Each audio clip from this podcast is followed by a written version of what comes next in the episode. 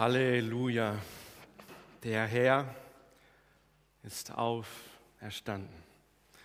Er ist wahrhaftig auferstanden. Sehr gut, ich habe es hier gesehen, klasse. Ihr könnt es, prima. Ich hoffe, es ist ein bisschen rübergekommen von der Osterbotschaft, diese Ergriffenheit, was da eigentlich vor 2000 Jahren wirklich passiert ist. Und ich bin der Meinung, dass es wahrscheinlich das Einzige ist, was uns in dieser Zeit was uns wirklich Hoffnung gibt. Apostel Paulus schreibt an die Christen in Korinth im ersten Korintherbrief, nachdem er sich ein ganzes Kapitel, Kapitel 15, sich dem Thema der Auferstehung gewidmet hat, in einem Satz nochmal der Gemeinde zu. sagt er ihnen, Darum, meine lieben Brüder und Schwestern, seid fest und unerschütterlich und nehmt immer zu in dem Werk des Herrn, denn ihr wisst, dass eure Arbeit nicht vergeblich ist in dem Herrn. Er verdeutlicht der Gemeinde, müssen wir uns vorstellen, in Korinth, dass die Auferstehung etwas so Fundamentales, Wichtiges ist. Man kann sagen, es ist die Motivation, es ist der Motor für die Gemeinde dort, sich für die Sache des Herrn einzusetzen. Und Paulus spricht es dieser Gemeinde zu. Wisst ihr was? Haltet an eurem Glauben fest, bleibt unerschütterlich. Warum? Darum, weil die Auferstehung wirklich stattgefunden hat, weil sie real ist. Paulus ermutigt die Gemeinde dort nicht, weil es in Korinth alles so gut war, so rosig. Nein, ich glaube, er ermutigt die Gemeinde, an ihrem Glauben festzuhalten, sich für die Werke des Herrn einzusetzen, weil sie vielleicht genau diese Frage haben. Und wenn die Auferstehung wirklich geschehen ist, dann ist sie es alle Male wert, auch weiterzugehen. Ermutigung zu erfahren von dem Auferstandenen, der wirklich lebt, der real ist.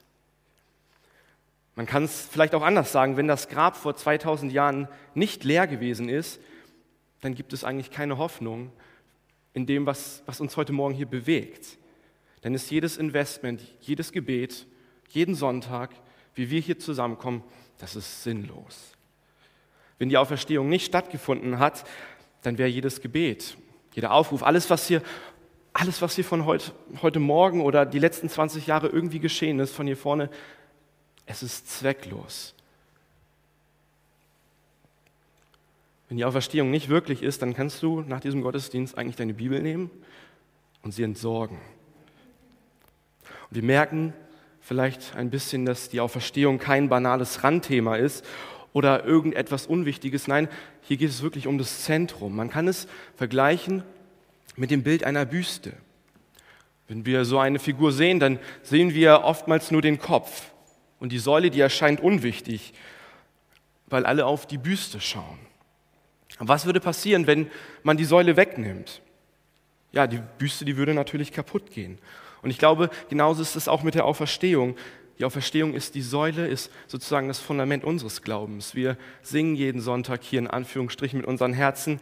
Wir versuchen unseren Glauben im Alltag zu leben. Wir bringen das Woche für Woche in Kleingruppen zum Ausdruck. Ähm, jeden Sonntag hier in der Technik, im Kindergottesdienst, in der Moderation, in der Musik. Das ist sozusagen das Gesicht des christlichen Glaubens, sozusagen der Kopf dieser Büste. Aber worauf unser eigentlicher Dienst für Gott oder unser Gottesdienst am Sonntag steht, das basiert einzig und allein auf der Auferstehung von Jesus Christus. Und als Gemeinde feiern wir das heute, dass Jesus Christus, Gott Mensch, wirklich auferstanden ist. Und es ist eine gute Nachricht. Und ich möchte uns heute Morgen erklären, warum ich glaube, dass die Auferstehung auch das Fundament ist, auf dem wir wirklich feststehen können. Ich glaube, das größte Problem, das wir in dieser Zeit haben, in der wir leben, das ist gar nicht so sehr die Corona-Krise. Ich glaube, Covid-19 ist gar nicht der größte Feind. Wir Menschen, wir befinden uns seit Jahrtausenden in einem viel, viel größeren Konflikt, etwas viel, viel gewaltigeren, aber wir möchten oftmals gar nicht so sehr daran erinnert werden. Denn in diesem Konflikt sind wir eigentlich ziemlich machtlos. Gegen das Virus können wir irgendwie noch kämpfen. Meine Güte, hey, wir sind so gut, wir können Hygienekonzepte schreiben, wir können uns ermutigen. Wir gucken auf Facebook und Insta und sehen Posts mit, hey, wir tragen Maske, wir bleiben zu Hause und man fühlt sich, dass man irgendwie etwas dagegen tun könnte. Und vielleicht im Herbst oder auch im Winter, wenn alle geimpft sind, dann zelebrieren wir das ganz groß. Der größte Feind der Menschheit wurde besiegt, Corona. Aber das ist vielleicht nur so eine Art Momentaufnahme, die uns ablenkt von dem eigentlichen größten Feind, der uns tagtäglich begegnet. Und dieser Feind, der wird auch eines Tages an deine Tür klopfen, egal ob du zu Hause bist oder vielleicht unterwegs. Er wird reinkommen, egal ob du es möchtest oder nicht. Und ihr wisst, wovon ich rede. Ich rede vom Tod selbst. Ich glaube, um die Tiefe von Ostern zu verstehen, müssen wir dem Tod direkt ins Auge schauen. Und wenn eine Sache wesentlich ist, dann ist es das Leben und auch der Tod, weil er so tief in unsere menschliche Existenz reingeht. Nicht nur deshalb, weil die Pandemie 80.000 Menschen schon das Leben gekostet hat, nein, wir merken es tagtäglich. Der Tod, der hat uns alle in der Hand. Und es ist verrückt. Du kannst morgens zur Arbeit gehen, du siehst einen Menschen, du weißt eigentlich gar nicht, wie es ihm geht. Aber du kannst eine Aussage über ihn treffen. Er wird eines Tages sterben. Und es ist ein Fakt, es ist eine Aussage, bei der man sogar gar kein großes Risiko eingeht, denn diese Aussage ist wahr. Die Wahrheit ist, wir alle werden sterben und wir können nichts dagegen tun. Nicht Corona hält uns so sehr in Schach, sondern der Tod zeigt uns durch Corona ganz neu sein Gesicht. Und alles, was darin folgt, Angst, Schmerz, Unsicherheit, dieses ewige Auf und Ab. Man kann sagen, mit dem Blick auf die letzten Wochen, Monate oder vielleicht sogar aufs letzte Jahr, hey, das, das macht uns doch irgendwie verrückt. Das macht uns wahnsinnig. Wir halten es nicht aus. Es kann doch nicht sein, dass, dass jemand, der da war, plötzlich tot ist. Und wir merken in uns, es ist schwer. Es ist so ein Loch in der Magengrube. Und wir setzen alles daran, um das Leben irgendwie zu schützen. Das war schon immer so. Der Tod macht uns wahnsinnig. Und das geschieht auch in der Geschichte, die Peter uns eben vorgelesen hat. Die beiden Frauen sind auf dem Weg zum Grab und auch sie wissen ganz genau, den Tod können wir nicht besiegen.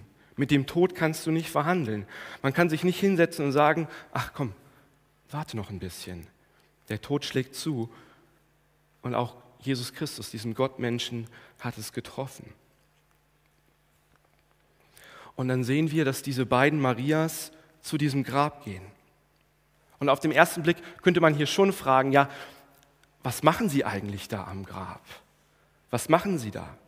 Mir scheint es so, als sie gar nicht so sehr wissen, was sie da am Grab selber wollen. Sie haben erlebt, dass Jesus gekreuzigt worden ist. Und wenn man das erlebt und gehört hat, was soll man dann noch am Grab tun? Die Römer, die waren damals Meister in ihrem Fach. Es gibt so diese irrwitzige Theorie, die Römer hätten es irgendwie zugelassen, dass Jesus die Kreuzigung irgendwie noch überlebt hätte, mit so ein bisschen Leben. Aber wenn die Römer jemanden getötet haben, dann war diese Person tot. Und das haben diese Frauen miterlebt. Und dann gehen sie in dieser Dämmerung zwischen Abend und auch Morgen dorthin. Jesus Christus ist an diesem verfluchten Holz gestorben. Aber was machen die Frauen da? Abschied nehmen? Nehmen wir Abschied an einem Grab? Und dann ist ja noch die Tatsache, dass dort dieser riesige Stein vor dem Grab ist.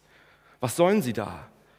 Sie können ja nicht wirklich zum Grab nur davor stehen und körperlich sind sie gar nicht in der Lage, diesen riesigen Felsstein vom Grab wegzuräumen. Im Markus-Evangelium, in einem anderen Osterbericht, wird uns mitgeteilt, dass die Frauen sich genau das gefragt haben.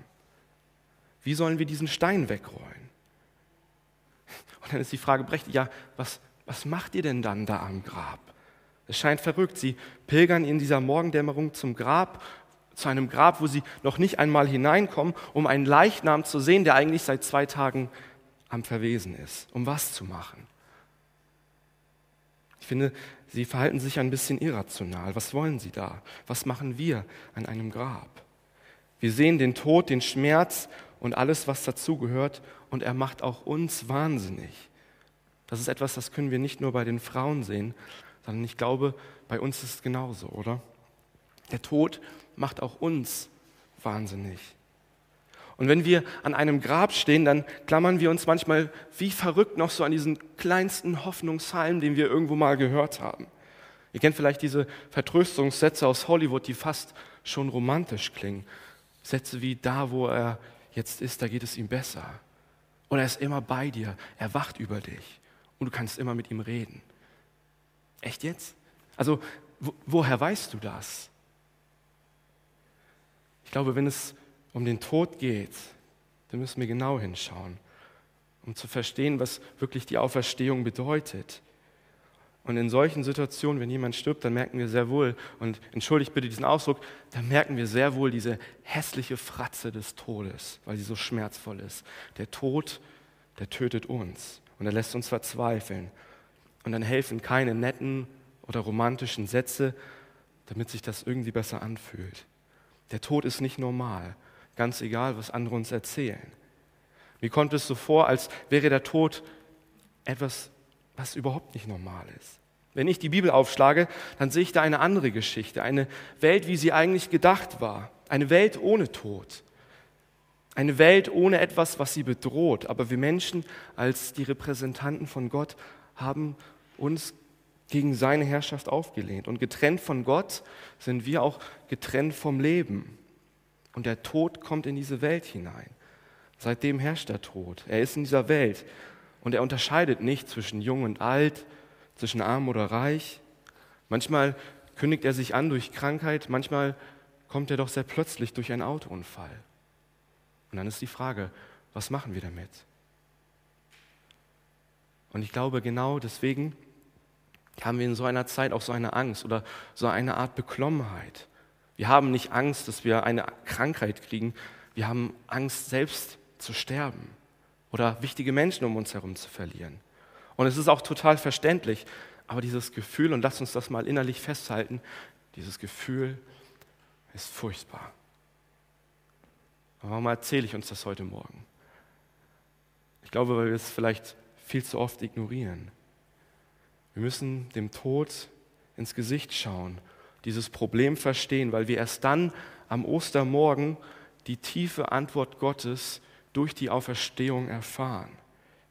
Der Tod gehört nicht in diese Welt. Ja, irgendwie schon und trotzdem unsere Tränen, unser Schmerz, unsere Gefühlsausbrüche, die müssen uns doch etwas anderes sagen.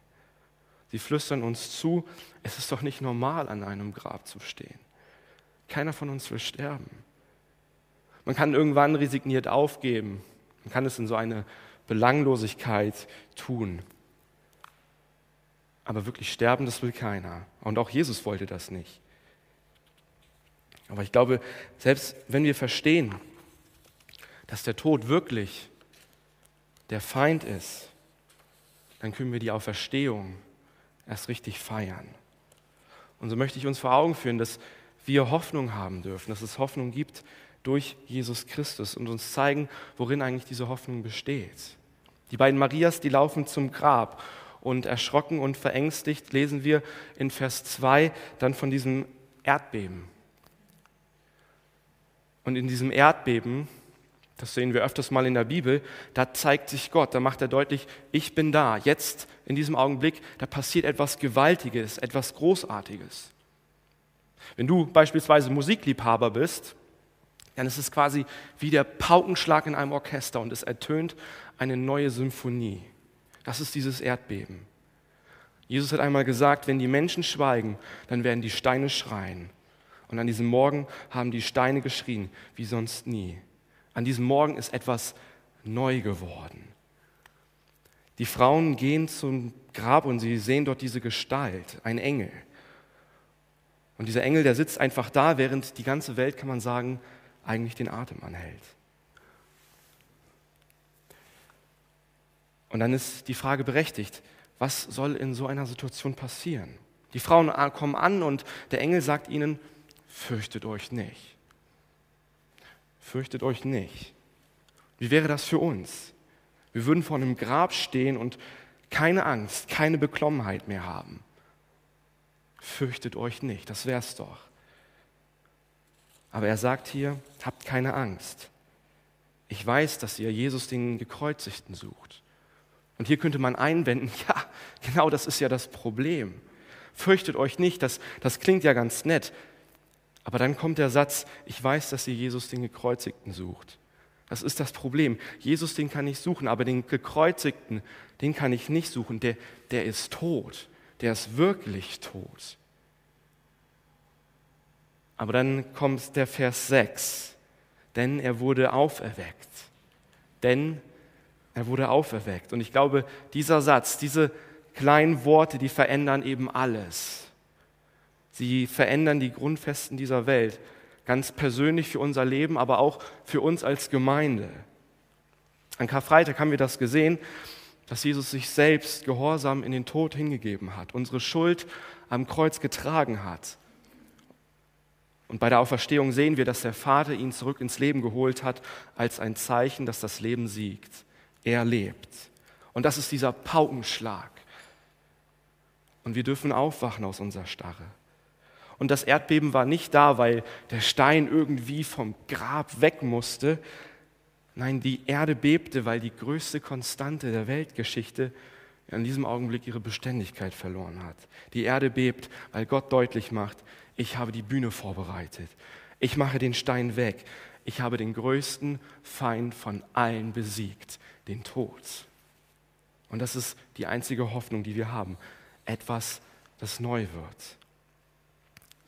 Ich habe mich lange Zeit gefragt, warum feiern wir das mit diesem ganzen Aufwand? Also okay, Jesus ist auferstanden, aber was bringt uns das? Was habe ich davon? Worin besteht jetzt wirklich die Hoffnung der Welt, dass jemand aus dem Grab gekommen ist? Ich glaube, hier müssen wir verstehen, dass Jesus, seitdem er auferstanden ist, der wahre Mensch ist, kann man sagen. Er ist das Leben 2.0. Er ist die Wiederherstellung von Leben, wie es eigentlich sein sollte. Und es ist verständlich, wenn man vielleicht begreift, früher hat der Tod unsere Türen eingestoßen und das macht er bis heute. Aber Jesus zeigt uns einen Weg, was Leben und wie Leben wirklich gelingen kann. Durch das, was Jesus getan hat, repräsentiert er eine neue Welt von Leben, in der Tod nicht mehr regiert. Man kann sagen, Jesus ist höchstpersönlich in dieses Gefängnis des Todes gegangen und ist ausgebrochen und sagt, wisst ihr was, folgt mir nach. Ich kenne diesen Weg heraus. Ich kenne den Weg zu einer neuen Welt, ohne Leid und Schmerz.